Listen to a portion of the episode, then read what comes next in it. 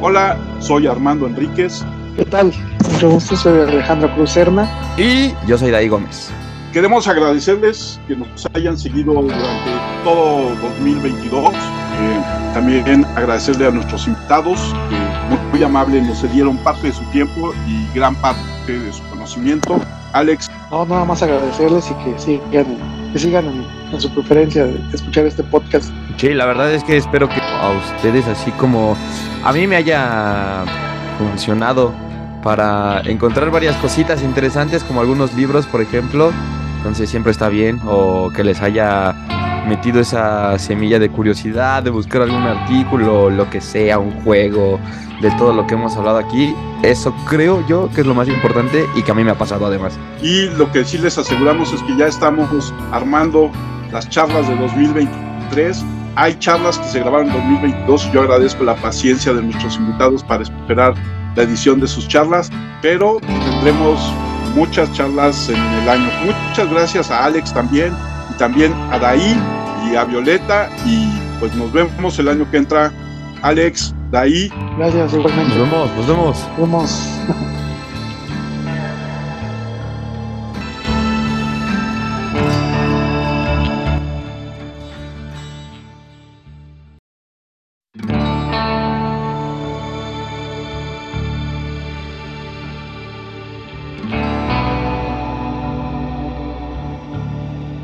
tal? Bienvenidos a una charla como cualquiera. Soy Armando Enríquez y en esta ocasión está conmigo una vez más nuestro amigo, el arqueólogo Emiliano Gallaga desde Chiapas. Emiliano, qué gusto tenerte de vuelta. ¿Cómo has estado? Bien, muy bien. Aquí agradeciéndote la oportunidad de nueva cuenta de brindarme un espacio para comunicar lo poco que sabemos sobre la arqueología y el patrimonio de nuestro país.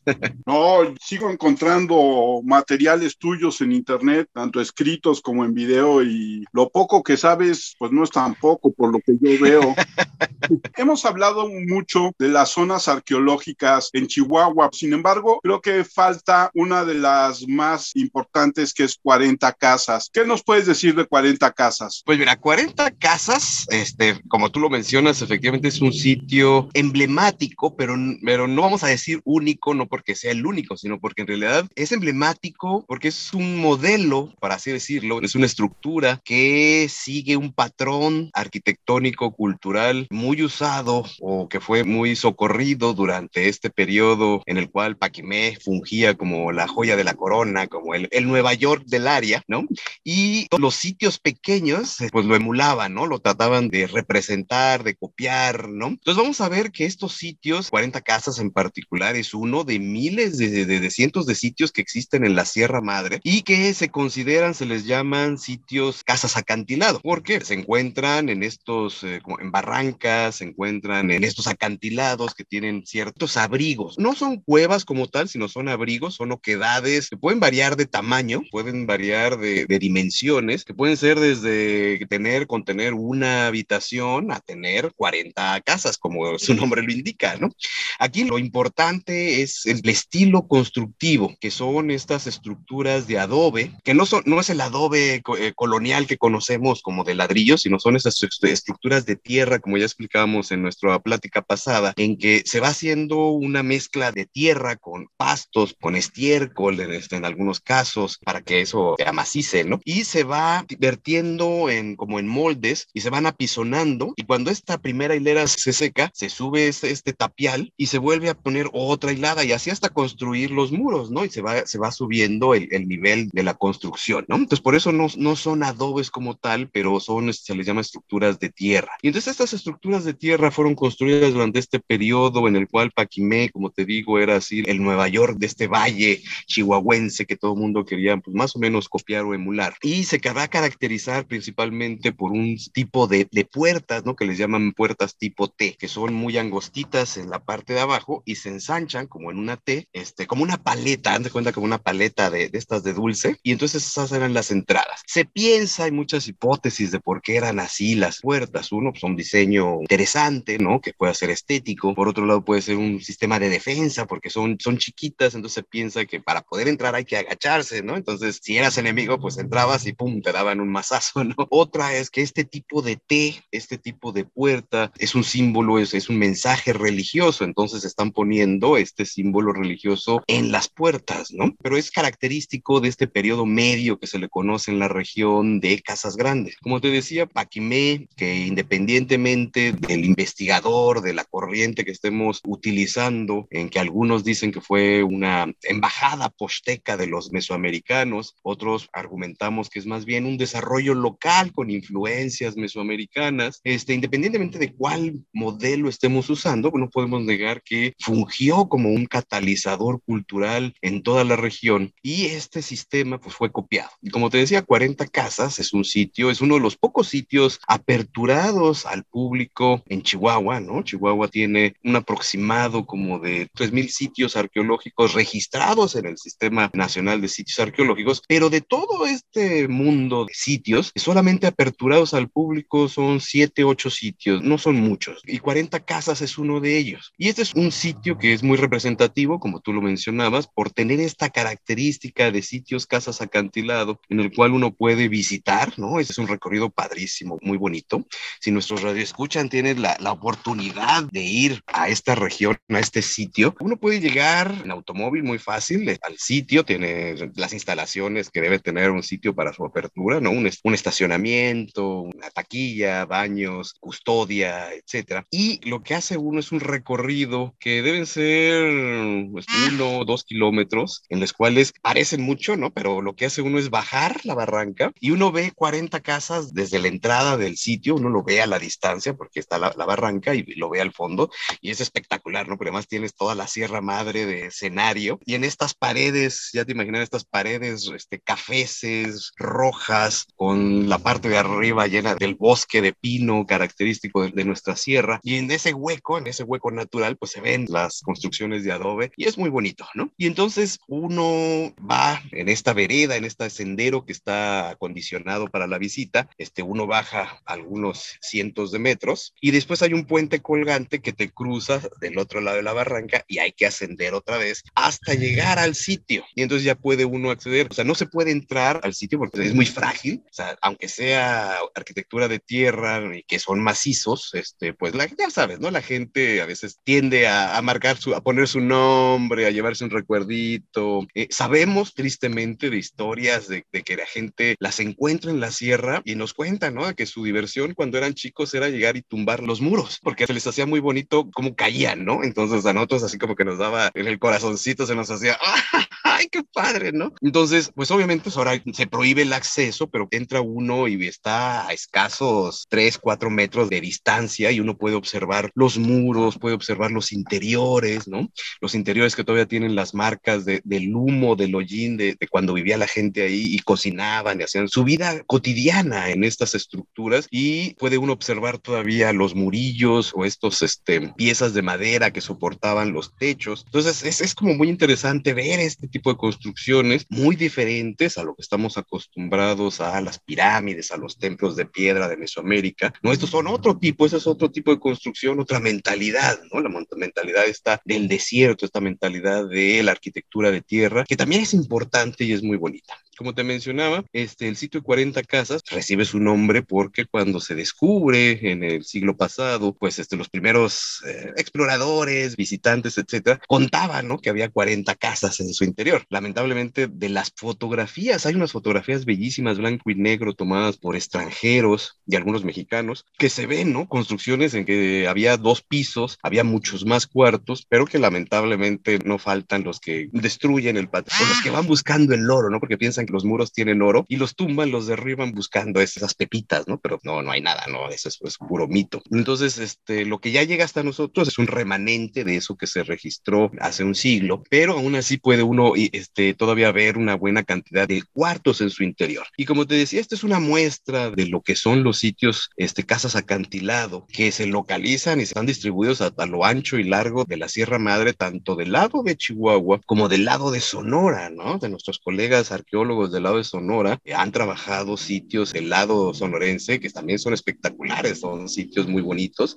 y que han dado mucha información sobre la forma en que la gente que habitaba en esta región, hoy en día nuestra concepción chavochi o como se mestiza, este, mexicanizada, occidental, si lo queremos ver de esa manera, pues vemos a la Sierra Madre como una región inhóspita, una región poco accesible, una región que si no tienes este, un 4x4, pues no puedes ni entrar, ¿no? Pero pues para la gente que vivió aquí, la sierra era, era un corredor común y corriente que pues eh, ahí se movía de todo, ¿no? No por nada, este, nuestros queridos comunidades indígenas de la región, los Raramuri, pues son unos excelentes corredores, ¿no? Tenemos campeones internacionales, no solamente nacionales, pero internacionales, en los cuales sorprende a, a propios extraños, compitan con su traje típico, los guaraches de llanta, sin nada de que compiten todos los demás corredores así, que hacen y de repente los ven y ahí este de dónde sale, tiene una fortaleza increíble, ¿no? Y un aguante increíble. ¿Por qué? Pues están acostumbrados a correr estas distancias, estos senderos, y esto pues solamente nos muestra que la, la sierra, algo que para nosotros se ve algo como indómito, para estas comunidades era común y corriente. Atravesar la sierra, de ir del desierto de Chihuahua hacia las costas de Sonora para ir por pescado, por concha, etcétera, no era nada del otro mundo, no era una travesía común y corriente en las cuales pues, obviamente pasabas distintas comunidades y por eso había una gran cantidad de sitios que algunas podrían ser, esos son teorías, no son modelos, en que algunas podrían haber sido postas, efectivamente, postas de descanso para gente que iba, comerciaba este, y llegaba al otro lado.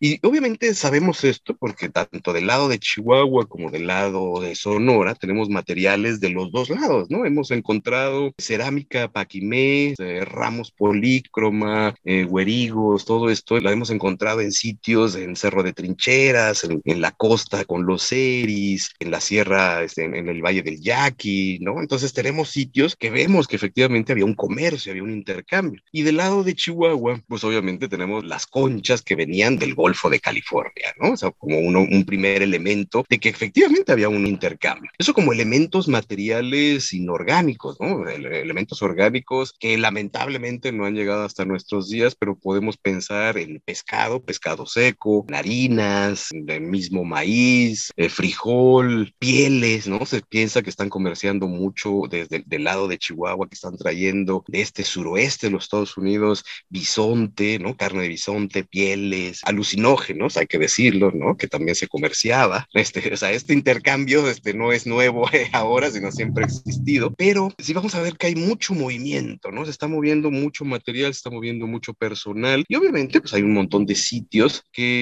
si nuestros radioescuchas se les gusta así el turismo de aventura, el turismo de naturaleza, hay compañías, hay guías que pueden llevarlos a sitios que no están abiertos al público, pero con el cuidado necesario, pues uno puede visitarlos y que uno puede ver cómo vivían, cómo habitaban en estas regiones, ¿no? Por otro lado, a veces también se nos olvida, bueno, estas son unidades habitacionales, estas casas registradas en, estas, en estos acantilados, no están solos, no están aislados, sino que forman parte de toda una red de intercambio, de toda una red de actividades en los cuales nuestros colegas arqueólogos que trabajan de los Sonora, que lo han estudiado un poquito más, pues han establecido que cercano a un sitio principal, pues hay pequeñas rancherías distribuidas a los alrededores. Hay áreas donde se está cultivando, hay áreas de trabajo, hay áreas de almacenamiento, hay áreas rituales, ceremoniales, donde se llevan a cabo, obviamente, todos estos ceremoniales que piden por la abundancia, por una buena cosecha,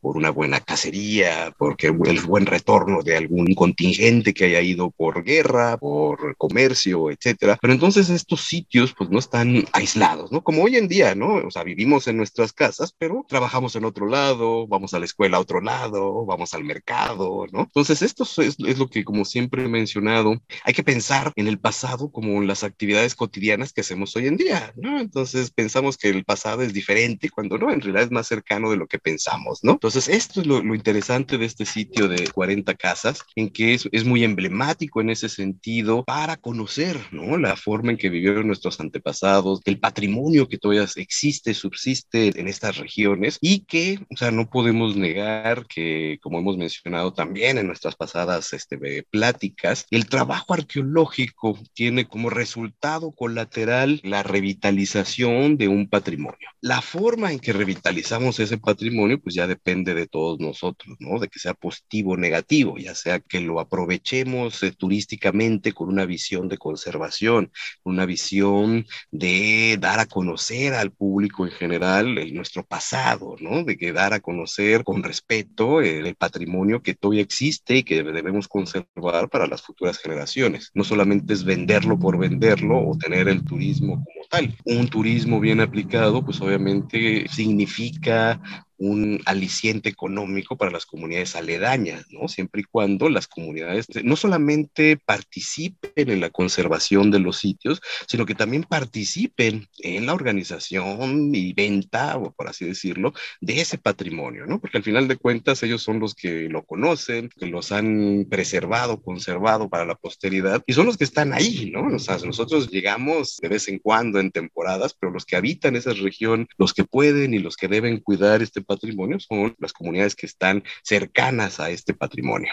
Así es, y como dices, es importante porque una vez que se mantiene bien un patrimonio turístico, un patrimonio cultural, pues se puede extender en el tiempo y sea parte de esta economía de la región, ¿no? Por otro lado, yo te quería preguntar, ya que hablas de estas casas en acantilado, una de las cosas que me recuerda mucho las casas en acantilado eh, son las que están en el lado norteamericano, creo que es Arizona, si mal no me equivoco, donde hay también una zona arqueológica muy grande. ¿Están relacionadas? Efectivamente, ¿no? Este, qué bueno que lo mencionas. Sí se me había olvidado hacer esta correlación, ¿no? Porque a veces se, emociona uno con el lado mexicano. Pero efectivamente, como ya habíamos mencionado en, en, las pasadas pláticas, el lado del suroeste americano, como se le conoce, ha sido mucho más trabajado que el nuestro. Tienen mucho mayor investigación, mayores arqueólogos, institutos, recursos, no hay que decirlo, y tienen muy bien, ya muy bien explorado la gran mayoría de sus territorios, de sus sitios, de sus cronologías, materiales. Y esto que nosotros llamamos este, casas acantilado tiene su contraparte americana, obviamente, que se les llama cliff dwelling, ¿no? Y entonces estos cliff dwelling son muy característicos de esta región también, en los cuales hay acantilados, hay barranca, en este, la parte de, no tanto en los Jojocan, pero sí existen en esta, en, entre Jojocan, Mogollón, Anasazi principalmente, todo lo que es Mesa Verde, en esto que le llaman las cuatro esquinas, que son Utah, Colorado, Arizona, Nuevo México. En, en, esta región fue un área que en algún momento determinado, como ya lo habíamos explicado en la plática pasada, hay un momento especial dentro del tiempo en que hay un aumento de la precipitación que permite que ciertos grupos puedan pasar de practicar una agricultura experimental, una agricultura de segundo grado, por así llamarla, a una agricultura ya más en forma de, primera mano y entonces se vuelven estos sitios de cazadores recolectores, de, de, grupos chichimecas, por así llamarlos, se convierten en unos experimentos culturales muy interesantes que van a dar pie a lo que serán posteriormente los Anasazi, los Jojoca, los Mogollón, etcétera. Y en el caso de Mesa Verde, que es un área muy particular, que son ya esta área montañosa de esta región entre Colorado y Utah, Arizona y parte de Nuevo México, se da este fenómeno de mesa verde, en los cuales son, como sus contrapartes, hace cuenta como 40 casas, pero en grande, ¿no? 10 veces mucho más grande, y mesa verde es un sitio espectacular. Aquí la gran diferencia es que estos sitios no son de adobe o, o de estructura de tierra como el lado mexicano aquí en la Sierra Madre, sino ya más bien son de piedra, son construcciones de laja que este, se ha logrado pues más o menos establecer dependiendo la temporalidad, hay cierto patrón, dependiendo a veces del arquitecto o del maestro de obras, hay una marca, hay una firma de qué tipo de laja se está usando. Es, eso es muy padre, ¿no? algo así como en Chaco Canyon tenemos ese modelo en que según los arreglos de las lajas se ve el periodo, la forma en que se fue construyendo. Lo mismo tenemos, aquí en Mesa Verde, en el cual vamos a encontrar una gran cantidad de cuartos, una gran cantidad de eh, áreas de, o sea, de almacenaje de actividades y algo muy, muy interesante que es de esta región, van a, vamos a tener las kivas, ¿no? que son estas áreas ceremoniales del suroeste de los Estados Unidos, casi no las tenemos del lado mexicano, pero sí están del lado americano, y que son áreas comunales, son casas comunales y que van a estar divididas por género. Hay, hay casas comunales para hombres, hay casas comunales para mujeres, hay casas comunales por clan, ¿no? O sea, dentro del clan, el,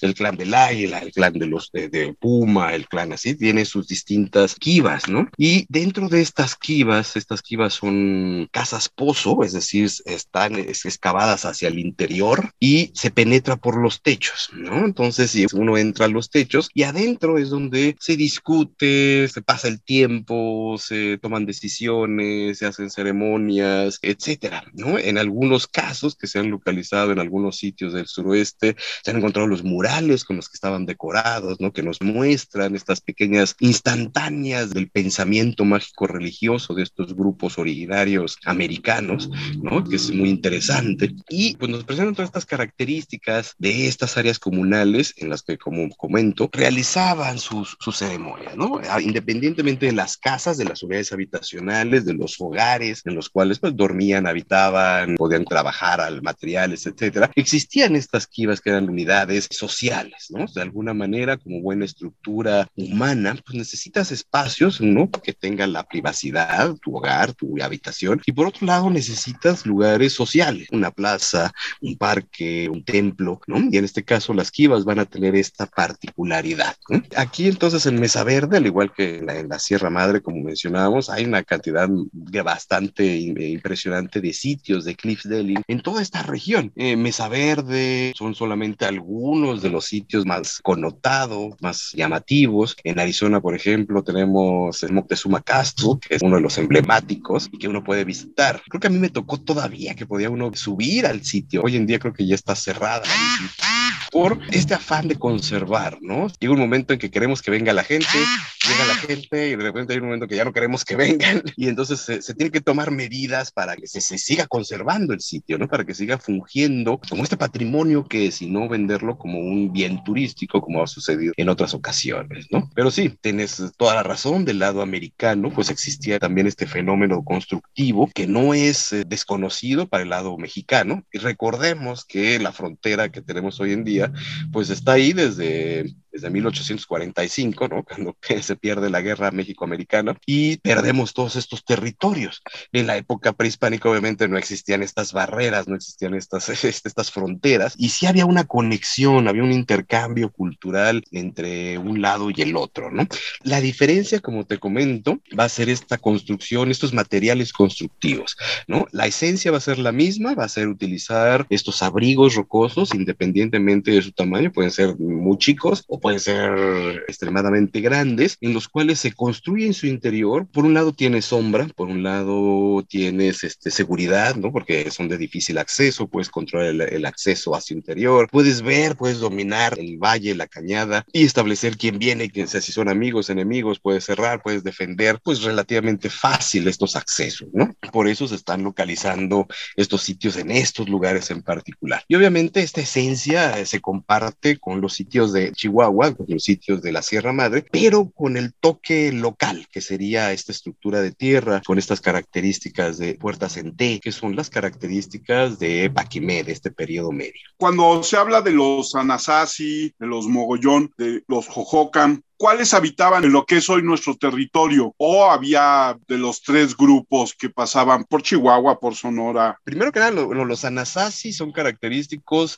de la región norte de Arizona y Nuevo México, ¿no? Ellos habitan más que nada esta región, como te mencionaba, que se conoce como las cuatro esquinas culturales, que son Utah, Colorado, de Nuevo México y Arizona. De estas tres grandes áreas culturales este, del suroeste americano, penetran hacia el interior, pero no saben la intensidad, no sabemos los límites, pero sí tenemos presencia de ellos. Un poco de los Jojocan. Estos como que respetan un poco la frontera actual, porque casi se quedan en el sur de Arizona. Hay muy pocos sitios localizados o identificados como Jojocan del lado de la frontera mexicana, ¿no? Sabemos que estos grupos Jojocan realizaban travesías, realizaban, no decir peregrinaciones, pero sí realizaban viajes a la desembocadura del Golfo de California para colectar conchas, ¿no? Y para intercambio con los grupos de esa región, por ejemplo, con los series prehistóricos, ¿no? Y vamos a ver que entonces se han identificado, se, se tienen bien localizadas las rutas, ¿no? Que están todavía marcadas en el suelo, en el desierto de esta región, que pues obviamente al, al no tener mucha precipitación, pues se han conservado como tal, ¿no? No quiere decir que ahí veamos las huellas de estos personajes, pero sí vemos que ahí transitaban. Curiosamente, muchas de estas rutas de intercambio usadas por por los Hohokam para llegar al Golfo de California son hoy en día usadas por los este, polleros y, demás para mover a los indocumentados por el desierto, ¿no? Digo, si lo hacían en la época prehispánica, que no lo hagan hoy, están utilizando este, viejas rutas, ¿no? Y por otro lado, tenemos a los mogollón, que eso sí, ¿no? Los mogollón se menciona, por ejemplo, y lo habíamos mencionado en, la, en nuestra plática pasada, en que Paquimé se considera un sitio mogollón para algunos investigadores. Tiene casi las mismas características, tiene materiales similares, pero en algún momento, pues, este, sí, de, no vamos a decir que se independiza, pero sí empieza a realizar o empieza a desarrollar su firma particular, firma que no tiene que ver tanto con los mogollón, sino con un desarrollo más local, ¿no? Pero sí se, se considera a la cultura paquimé como parte de los mogollón. ¿Hasta dónde llegaron los mogollón? Desconocemos este parámetro porque como te comentaba, ¿no? Hay poca investigación, hay pocos investigadores en el área, pocos recursos, entonces hay muchas áreas todavía de, Chihuahua, de, Sonora, por decir estos dos estados, en los cuales eh, no ha entrado un arqueólogo desde, desde tiempos inmemoriales, ¿no? Entonces eh, desconocemos mucho del desarrollo cultural de muchas regiones. Y como te decía, sí hay una influencia de estas grandes culturas del sureste americano, Anasazi, Mogollón, Jojoca, y que curiosamente pasando la frontera se transforman, se convierten en otra cosa o los hemos identificado en otras áreas culturales, ¿no? Lo que para algunos es mogollón, para los arqueólogos americanos, para los arqueólogos mexicanos eh, resulta este mogollón local en la cultura Casas Grandes, ¿no? Para lo que serían alguna influencia jojocan, mogollón en el estado de Sonora, se transforma en la cultura Río Sonora, se transforma en eh, Cerro de Trincheras, se transforma en la costa central. Entonces vamos a empezar que hay unos desarrollos locales que también tienen lo suyo, tienen, se diferencian unos de otros, tienen distintas cronologías, distintos materiales, distintos sitios, distintas características de sitios. Pero estas diferencias, estas características culturales, características materiales, solamente los hemos logrado o se han logrado establecer por el trabajo realizado a partir de varios años, ¿no? De, de trabajo conjunto, eso sí hay que decirlo, entre arqueólogos mexicanos y arqueólogos americanos que les interesa sobremanera saber qué es lo que ha pasado del mundo prehispánico en este lado de la frontera, ¿no? Porque obviamente para entender su suroeste en cabalidad necesitan entender, pues, qué es lo que sucedió de este lado de la frontera, que es donde se están dando estos intercambios culturales muy intensos, en dos grandes áreas, ¿no? o en dos niveles. Un nivel local, los intercambios que se están dando entre estas cuatro esquinas internacionales que se ha denominado en algún momento que sería Sonora, Chihuahua, Nuevo México y Arizona, ¿no? En estas áreas donde estamos viendo que hay mucha interacción entre recursos, ¿no? Concha, turquesa, obsidiana, este, el bisonte, alucinógenos, esclavos, eh, lo que gustes, ¿no? Y por otro lado, los intercambios ya a nivel extrarregional de largo alcance con Mesoamérica. No podemos negar que si hubo un contacto de manera, eh, esa es mi posición, ¿no? un contacto de manera indirecta con las culturas o los grupos mesoamericanos. Yo siempre he insistido que yo considero que muy difícilmente los grupos del suroeste de Estados Unidos, norte de México, que intercambiaban, que mandaban materiales a, a Mesoamérica, desconocían realmente a dónde llegaban, ¿no? Y Mesoamérica de la misma forma, desconocían de dónde venían, sabían que venían de allá, de esos andarreales del norte, pero yo dudo mucho que hayan sabido que estos materiales vienen de este sitio que futuro se, van a, se va a llamar Paquimé o se va a llamar eh, Chaco Canyon o se va a llamar Mesa Verde, ¿no? Y de la misma manera es este chocolate que me acabo de echar, viene de este, viene de este lugar, porque los últimos descubrimientos han logrado ver la presencia de cacao en vasos, pues vasos alargados que en Mesoamérica serían identificados como vasos chocolateros, ¿no? Y entonces se han identificado en que, que hay la, la, presencia química de cacao. ¿Cómo llegó ahí? ¿Quién sabe? ¿Cómo este, se está transportando? Rarísimo. Esta parte de la que hablas, que me parece muy interesante del intercambio de un lado a otro, me recuerda, por ejemplo, y no sé si sean como un poco descendientes de esta tradición, a la etnia Kikapú, que hace estas migraciones de Estados Unidos a México, ¿no? Efectivamente, ese es un buen ejemplo, y, pero ese es uno de los muchos, ¿no? Por ejemplo, tenemos las migraciones o los recorridos que hacen en Semana Santa las comunidades rarámuri, de un lado a otro de la sierra, los Huixárita, pues un poco más al centro de México, pero que van en la Casa del Peyote que les llaman, ¿no? En el Gran Nayar. Esto solamente confirma que para estas comunidades, pues las distancias no eran tan difíciles, que la sierra no era algo visto como algo indómito como lo pensamos hoy en día. Conocían los recursos, conocían dónde se encontraban este, estos recursos, conocían la región. Entonces son los personajes, son estos grupos cazadores recolectores, semicazadores recolectores, seminómadas, los cuales van a realizar estas grandes travesías, ¿no? Como te comentaba, este, para los Rarámuri, un viaje de tres, cuatro días en la sierra, pues no es nada del otro mundo, es una cuestión normal, ¿no? A veces no sé si te ha tocado que te llegue al Facebook una, así historias de que, ah, estos niños eh, tienen que caminar tres, cuatro horas para llegar a la escuela, ¿no? O sea, es la realidad, o sea, nos puede doler, nos puede decir, ay, sí, qué sacrificio, ¿no? Pero por otro lado son las realidades. Eso es hoy, ¿no? Imagínate en el pasado, pues estas distancias eran lo normal, lo común, ¿no? Entonces, eh, nosotros pensamos que viajar para hacer este, el recorrido de, de la casa del peyote, por ejemplo, ejemplo, ¿no?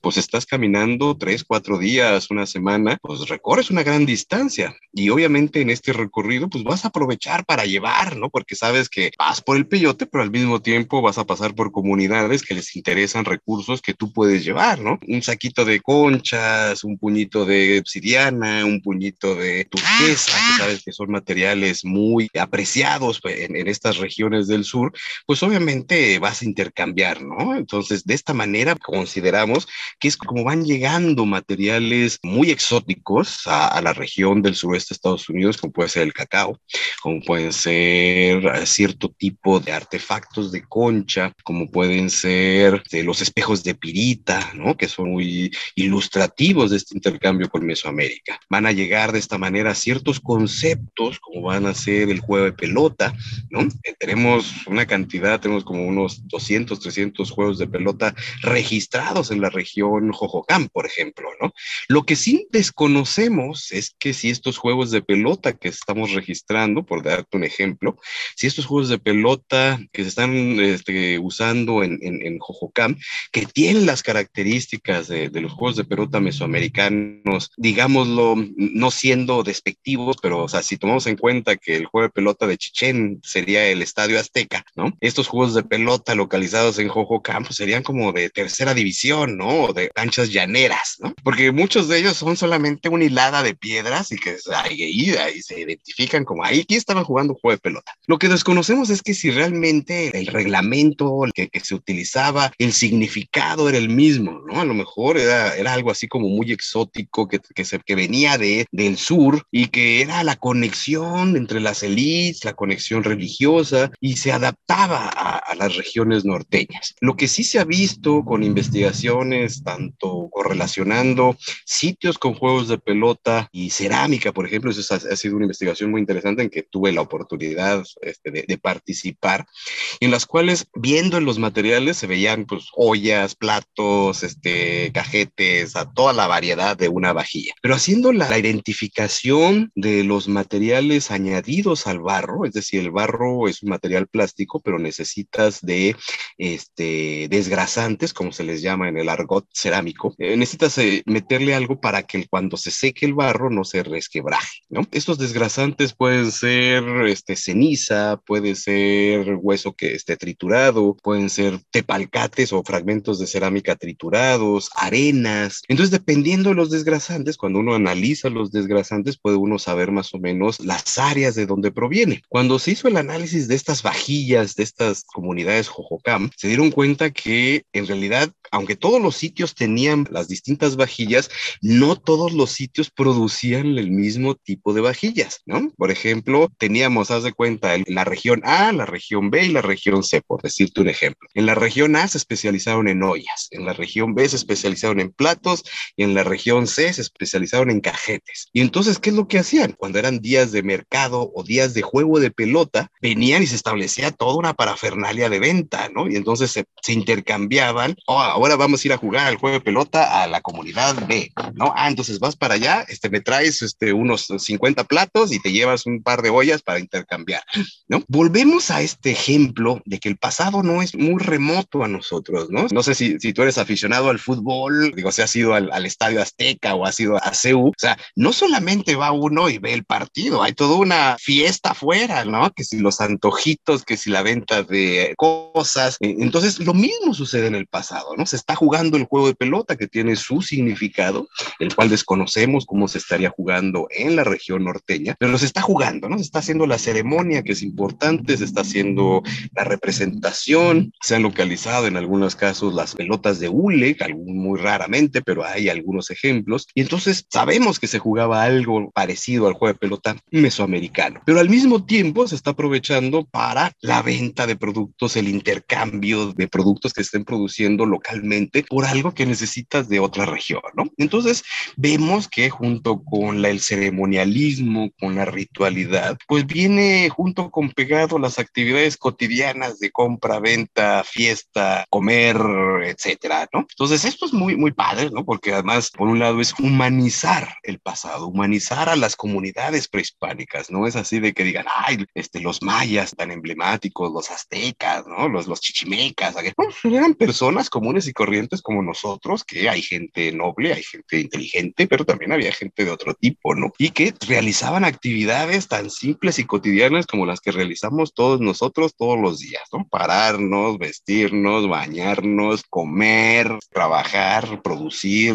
este, cosas así, ¿Qué es lo que encontramos en todos estos sitios. Y que gracias a esas actividades, gracias a la identificación de todas estas actividades de vida cotidiana, podemos nosotros como antropólogos especializados en los restos materiales, podemos reconstruir los procesos culturales, podemos reconstruir patrones de actividades que nos permiten pues establecer cómo vivía la gente en el pasado, cómo vivían, eh, cómo desarrollaban. Eh, nos hubiera gustado pensar que podemos establecer qué pensaban, ¿no? Porque hay un mundo mágico religioso que ese se nos escapa, pero tenemos ciertas inferencias de qué pudieron haber realizado, ¿no?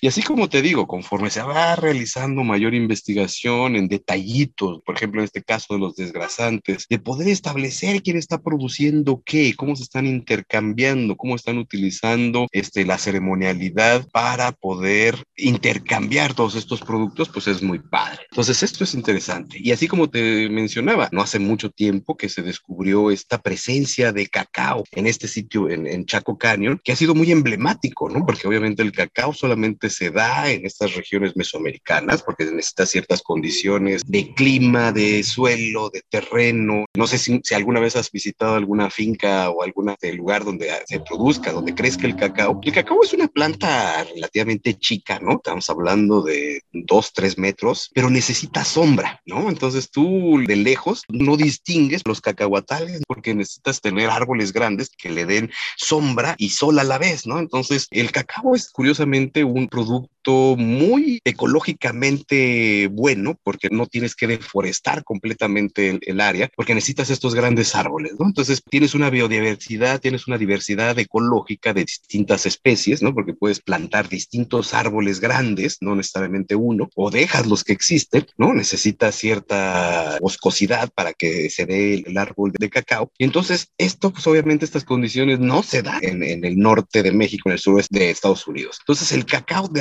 alguna manera tuvo que haber llegado. Este, lo más seguro es que han llegado en granos, ¿no? En, en las semillas, pero la cantidad, cuánto, qué regularidad, o sea, estas preguntas más de marketing, podríamos llamarlo, desconocemos, pero lo que sí se nos hace muy interesante y es donde aplica y es lo que me encanta de la arqueología, ¿no? De usar la imaginación. O sea, imagínate el golpe escenográfico o el golpe de audiencia que podías tener con tus pares, ¿no? Que estás en tu ceremonia o estás en tu reunión entre caciques y de repente digas, bueno, ahora vamos a probar algo que me acaba de llegar de mis cuates de Mesoamérica, ¿no? O sea, yo no tengo idea de quiénes son, pero me llegaron este, que le llaman cacao, ¿no? Y entonces se los das, lo pruebas y todo el mundo, o sea, wow, ¿no? ¿De, ¿De, dónde sacó este chango estas cosas, ¿no? Entonces imagínese esta cuestión. Por eso el intercambio entre las élites era muy importante, ¿no? Controlar estos productos que llegaban en pocas cantidades, obviamente los hacía pues muy apreciados porque no eran productos que pudiera uno conseguir en el mercado, no eran productos productos que pudiera este, conseguir el, el, pueblo, por así llamarlo, ¿no? Eran materiales muy exclusivos, eran materiales muy exóticos.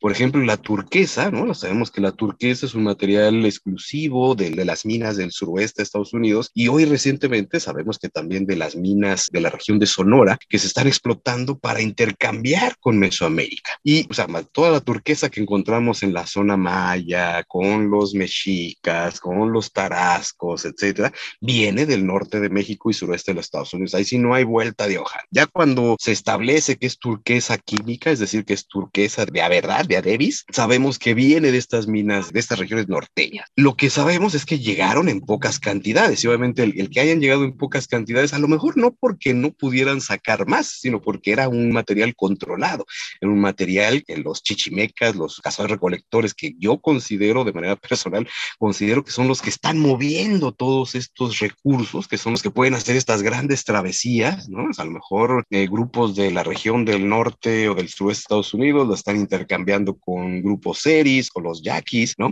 Y los yaquis te los mueven hacia Sinaloa, de Sinaloa los bajan ya hacia regiones más mesoamericanas y de ahí ya llegan hasta las regiones controladas por estos grandes estados que podría ser los tarascos, este, los aztecas, los mayas, etcétera, y llegan en pequeñas cantidades, ¿no? Hay un colega mío que trabaja, eh, se especializa en la turquesa y nos menciona, ¿no? Que la cantidad de turquesa que hay en esta región mesoamericana, pues no pasa de alguna cantidad de kilos, ¿no? No estamos hablando de grandes cantidades, sino muy poca. O sea, era tan exclusiva, por ejemplo, entre los aztecas se tiene que la corona que llevaban los tlatoanis, los Weit Tlatoani, era una corona hecha en turquesa, pero era porque no había mucha, era material muy exótico, era el color azul que representaba el agua, que representaba la vida, etcétera, pero era muy raro conseguir material turquesa este, en la época prehispánica, ¿no? Entonces, de la misma manera, en el norte de México, pues la llegada de estos materiales exóticos, pues representaba todo un boom de representar de que yo sigo siendo el cacique o yo soy el personaje importante porque recibo estos materiales. Ya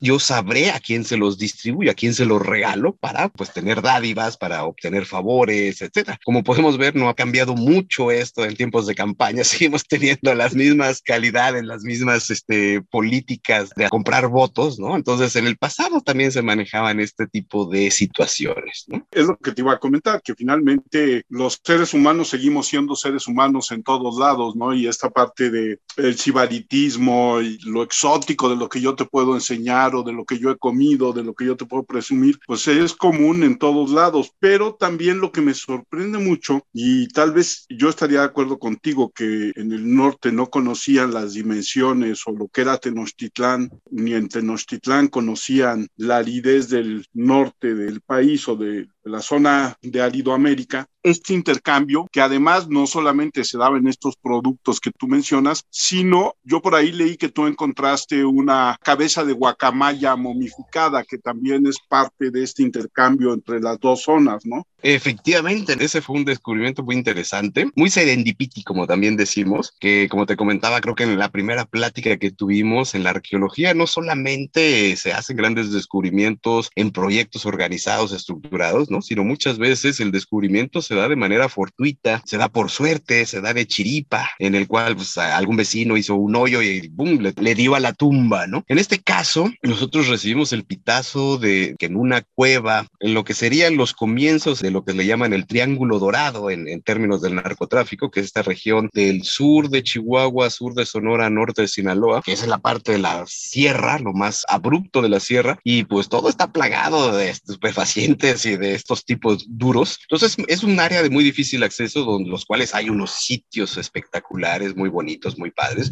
pero son muy complicados, ¿no? Obviamente no tienes las condiciones de seguridad, si, si llevas estudiantes y ese tipo de cosas, ¿no? Entonces en esta ocasión, me acuerdo así perfectamente, estábamos con otros profesores de la universidad ahí en la Escuela de Antropología del Norte de México, la IAM, en Chihuahua, y de repente uno de los profesores me dice, mira lo que me acaba de llegar, y me muestra una foto y mostraba una imagen de materiales que habían juntado y se identificaban dos cráneos humanos, se identificaban fémures, se identificaban pedazos de textil, pedazos de cestería, y había al centro una cabecita momificada de guacamaya, ¿no? Obviamente eso fue lo que nos llamó así que, oh, ¿qué es esto? ¿Dónde?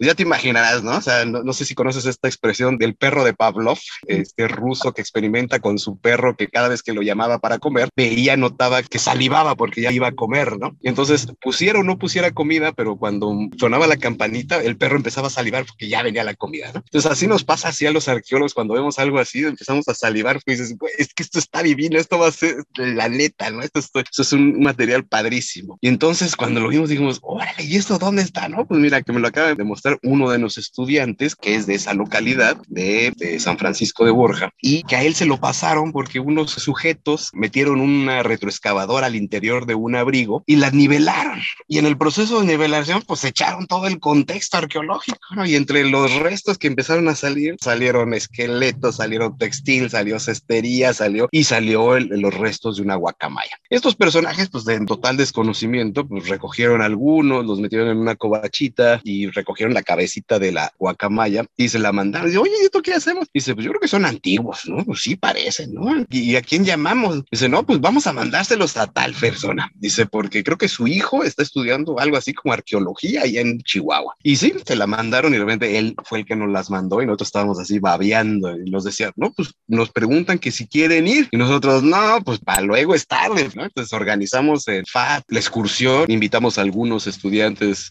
con la típica, vamos a entrar en, en un área muy difícil, vamos con nuestras propias responsabilidades, etcétera. Entonces fuimos con la idea de que pues íbamos nomás a rescatar eso, bueno, a registrar, y si nos daban chance de sacarlo, pues llevarlo, ¿no? Ese era el objetivo primario. Y el cuate esto dice, no, mira, no se preocupen porque, o sea, yo soy de la comunidad, ya tenemos el permiso de alguna manera, ya nos dijeron que sí, que pueden venir tus maestros y pueden registrar, tomar fotos y eso. Entonces, con esa entrada, pues sí nos dio seguridad de poder y entrar a esta. Lo que sí nos decía el alumno es, cuando vayamos por ahí, no se detengan en ningún lado, no vean a nadie a los ojos, este, así, así, ustedes a lo que van, ¿no? O sea, no volteen a ver a nadie, ustedes no conocen nada, no han visto nada, no te preocupes, nosotros nosotros nomás a juntar piedritas, no te preocupes. Y sí llegamos al sitio, es un sitio que está en las faldas de lo que sería el comienzo de la Sierra Madre, en esta región, como te decía, del Triángulo Dorado, y es un abrigo de relativamente mediano tamaño. Y entonces aquí había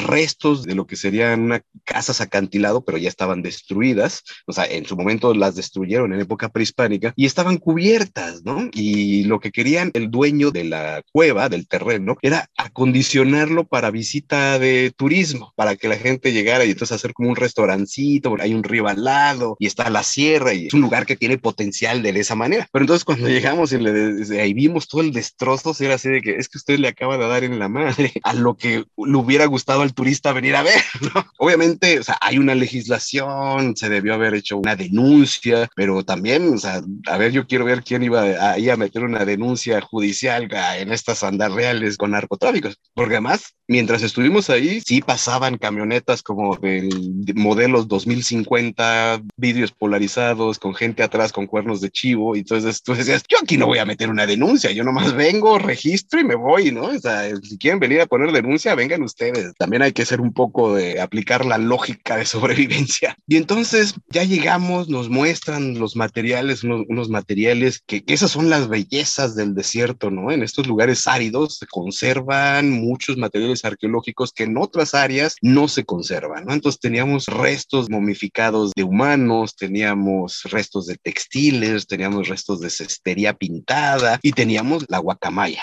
¿no? Era una guacamaya militar un aras militaris, como le llaman. Son estas guacamayas verdes con rojo, ¿no? Muy bonitas, pero son más o menos locales de esta área. Entonces, esta guacamaya, por lo bien conservado que está, hasta la gente decía, no, es que esta se acaba de morir seguro. Le digo, no, se está dentro del contexto que lo están sacando, esta es antigua, ¿no? Y efectivamente, o sea, nosotros pensamos efectivamente que la guacamaya debería ser, por el contexto que veíamos, que debía ser del periodo de Paquimé, periodo de estas de casas grandes, de las casas acantilados, de sitio que era como casa acantilado. Entonces pensamos, no, pues esto debe ser sitio casas acantilado, debe ser un periodo medio, 1300, 1500, más o menos por ahí, ¿no? Entonces, pues ya tuvimos la suerte que el dueño dijo, no, pues si se lo quieren llevar, este, llévenselo, Entonces, no, nosotros registramos, lo embolsonamos, lo etiquetamos y nos lo llevamos a Chihuahua. Y nos permitió, o sea, gracias, ahora sí, gracias a los dioses, el trascabo no pudo entrar al el fondo de la cueva porque el techo no le permitía acercarse. Y había una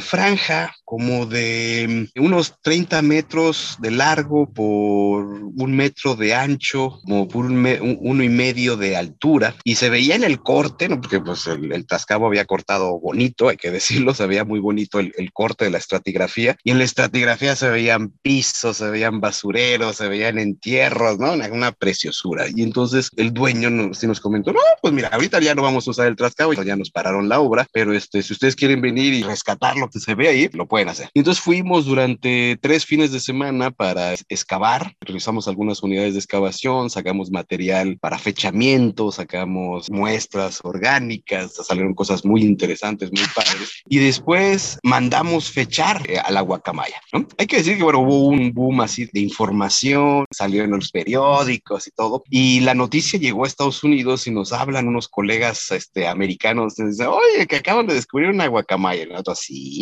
Este, vamos a ver si les interesa fecharla, ¿no? Pues claro, ¿no? Pero pues nosotros somos ahora sí que pobres de familia numerosa, ¿no? Dice, no, no, no, no se preocupen. Si nos mandan la muestra, nosotros este, la mandamos fechar. Ah, pues ahora. Ahora sí que ustedes ponen la guacamaya, nosotros ponemos el dinero para la muestra. Sacamos los permisos pertinentes en el Consejo de Arqueología, mandamos la muestra y después de un rato pues, nos hablan y dicen, oiga, pues ya no nos interesa su guacamaya. Y, Ay, ¿y eso por qué? No, pues porque resulta que la guacamaya no es del periodo medio, o sea, no es contemporáneo con Paquimé, que es lo que nos, a nosotros nos interesa, ¿no? Ver la forma en que las guacamayas que se domesticaron, criaron en Paquimé, cómo se fueron intercambiadas en el mundo del suroeste americano, norte de México. Digo, ah, pues qué pena, qué lástima. Pero entonces, ¿qué fecha es? ¿A qué, fecha salió? No, pues es una fecha muy temprana. Resulta que ahora esta guacamaya es la guacamaya más antigua de todo el norte de México, ¿no? Estamos hablando de casi dos mil años. Y entonces yo les decía, a ver, ¿cómo que no les interesa la guacamaya? Si es la guacamaya más antigua que tenemos registro, ¿no? Y entonces empezaron, no, pues sí, ¿verdad? No, pues sí, o sea, estamos hablando de, que, de, de presencia de guacamaya antes de Paquimé. Entonces tú me dirás si no es importante. Y a partir de ahí hemos sacado varios artículos que hablan sobre esta relación de intercambio. Estamos por sacar otro artículo en Noruega sobre estudios climatológicos que establecen si esta especie en particular es una guacamaya local de la sierra, porque hoy en día vive ahí en la sierra, o era una guacamaya que sí vivía un poco lejos. Nuestros análisis presentan que para el área natural en ese momento, en ese particular momento, hace dos mil años, su ambiente se encontraba por lo menos a 300 kilómetros de distancia, o sea, cercana no estaba, ¿no? no era local de la región, ¿no? O sea, alguien tuvo que haber caminado mínimo 300 kilómetros, agarrar la guacamaya y traerla. Y otro dato interesante es que se le hicieron análisis de estroncio. El estroncio es un elemento que viene en los alimentos, en los organismos eh, orgánicos, valga la, la, redundancia,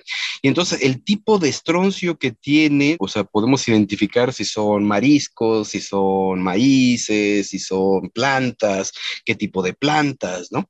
Entonces se vio que la guacamaya fue criada consumiendo maíz, entonces eso fue otro dato interesante. Entonces la guacamaya no creció en un medio natural, sino creció en un medio cultural. Entonces se piensa que la guacamaya de alguna forma debió haber sido capturada o criada cuando era, si no bebé, este, adolescente y comió maíz. Lo que es interesante es que sería un registro de maíz muy temprano, estamos hablando de 2000 años. Serían los comienzos de la agricultura en estas regiones, que hace el descubrimiento de la guacamaya mucho más interesante, mucho más emblemático, ¿no? Y entonces la guacamaya resulta, ¿no? Este, este elemento cultural que de la misma forma estamos viendo que ahora sí, volviendo a los ejemplos del pasado, no nos es tan ajeno, pues todos nosotros, la gran mayoría de nosotros tenemos este, mascotas, ¿no? Que si un perro, un gato, algunos más especiales pues tienen alguna víbora, una iguana, eh, pescados, etcétera, ¿no? En el pasado era lo mismo, ¿no? Entonces aquí la guacamaya, pues como en muchas regiones de la costa, pues las gentes tienen loros, tienen pajaritos,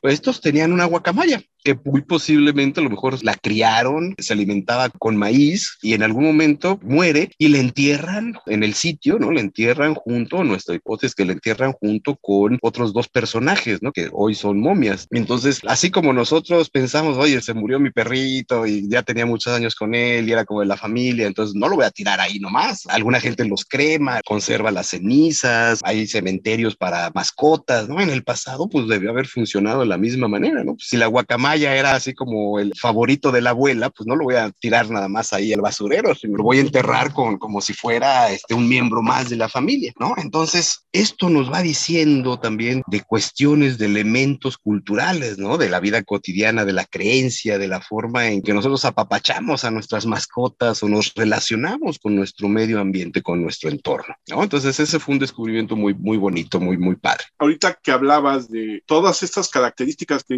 la verdad es que es interesantísimo esto de la guacamaya y estas características de su exotismo, del al parecer ser una especie introducida en la comunidad, no podría ser que también los elementos por los cuales se le da el entierro, independientemente del valor afectivo, es porque el mismo trabajo que te cuesta traer un animal 300 kilómetros no era para cualquier persona, sino para un personaje destacado de la comunidad a la que llegó. Sí, efectivamente, ¿no? Es una muy buena pregunta, observación la que haces, en el sentido de que no pensamos más que una persona prominente, estamos hablando de un sitio en los albores de la agricultura, ¿no? Posiblemente a, lo que se considera a lo mejor un cacique local, una persona así, pero estamos pensando más en cuestión de ceremonialismo mágico religioso, es decir, las guacamayas en particular guardan un interés, un objetivo muy importante en el imaginario colectivo del mundo prehispánico, ¿no? Las, las aves en general y las guacamayas en particular son vistas, son percibidas como mensajeros de los dioses. Por esta capacidad de volar, por esa capacidad de desplazarse en las alturas, en el cielo, pues obviamente tiene esta capacidad de comunicarse con los dioses, comunicarse con estos personajes que viven ¿no? en el mundo, en las dimensiones superiores a las del ser humano. Entonces, dentro de este imaginario colectivo, ¿no? la guacamaya no es solamente, o no era percibida solamente como un animal, como una mascota en el cual podía tener cierto afecto, pero también era parte del ceremonial, era tener un representante, un mensajero de los dioses con contigo, ¿no? Entonces, sabemos que en Paquimé, por ejemplo, o sea, se criaban guacamayas y guajolotes y muchos de ellos no se consumían. O sea, por ejemplo, el, guajolote no lo están consumiendo, sino solamente lo están criando, llegado un momento, los están sacrificando y así, o sea, completitos, así los entierran, ¿no? Eso es muy raro, no te estás comiendo algo, o sea, si necesitas alimento, no tiras el alimento, ¿no? Entonces, se están enterrando en ofrendas a los guajolotes, a las guacamayas, que las están decapitando y entonces las ofrendan, ¿no? Se piensa que son ofrendas al sol, que son ofrendas a los dioses y que les están comunicando algo, algún deseo de esta comunidad. Y en ese sentido, pues pensamos que esta guacamaya que estamos localizando muy tempranamente en esta comunidad, en esta casa acantilado, en este sitio de Cueva de Avendaños en, en Chihuahua, debió haber tenido esta representación, debió haber tenido esta adscripción de poder tener a un mensajero de los dioses entre nosotros, ¿no? Porque también, como bien lo mencionas, es un animal exótico que debió haber llegado, o sea, habría llegado de intercambio. Y así como el gran cacique en, los sitios del Valle Central de Chihuahua tenía sus guacamayas, pues ¿por qué yo no? ¿no? Entonces yo me guardo, me quedo una, es, mía, una aquí la tengo, yo soy el, contacto, ¿no?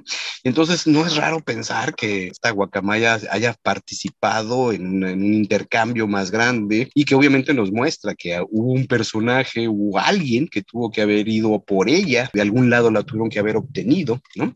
Y así como eh, se identificó la guacamaya, también se identificaron conchas del Golfo de California. Entonces estamos viendo que sí hay una relación, o sea, sí se está moviendo material desde muy temprano en la sierra de un lado hacia el otro, ¿no? Y la guacamaya, las conchas del Golfo de California, pues nos ilustran este intercambio. Y ya, o sea, tratar de vislumbrar qué es lo que hacía la guacamaya en este sitio, ya esa, es la, la, pregunta del millón, pero sí es interesante, el descubrimiento nos deja así como, oh, no, qué padre. Y el hecho que esté bien conservada, ¿no? Tiene las plumas, tiene lo, los colores y que por eso sabemos conocemos la especie sin ninguna equivocación, sabemos sus rangos, sus características, nos han apoyado mucho biólogos que nos hablan sobre las costumbres, los medios ambientes, eh, dónde se mueven este tipo de guacamayas, cómo debió haberse dado la captura, ¿no? O sea, porque las guacamayas, independientemente si son estas guacamayas militares o estas guacamayas este, azules con amarillo, eh, las aramacao, tienen esta característica que cuando nacen tienen así como una fotografía instantánea de que lo primero que ven es lo identifican como su mamá, ¿no? Entonces, cuando nacen en el modo natural, pues la primera cosa que ven es a la guacamaya mamá. Pero si están siendo capturadas, lo que van a ver va a ser al individuo que las está capturando y, entonces se piensa que este individuo es el único que les puede dar de comer, es el del único que pueden aceptar comida. Entonces, por eso se piensa que si la guacamaya llegó de manera infantil, porque por el consumo de maíz, entonces debió haber sido capturada este, a temprana edad y alimentada en algún otro lugar donde se consumía maíz con mayor abundancia que en estos lugares. Entonces, por eso pensamos que la guacamaya, pues no solamente venía de 300 kilómetros de distancia, pero si a lo mejor de lugares donde se criaba o,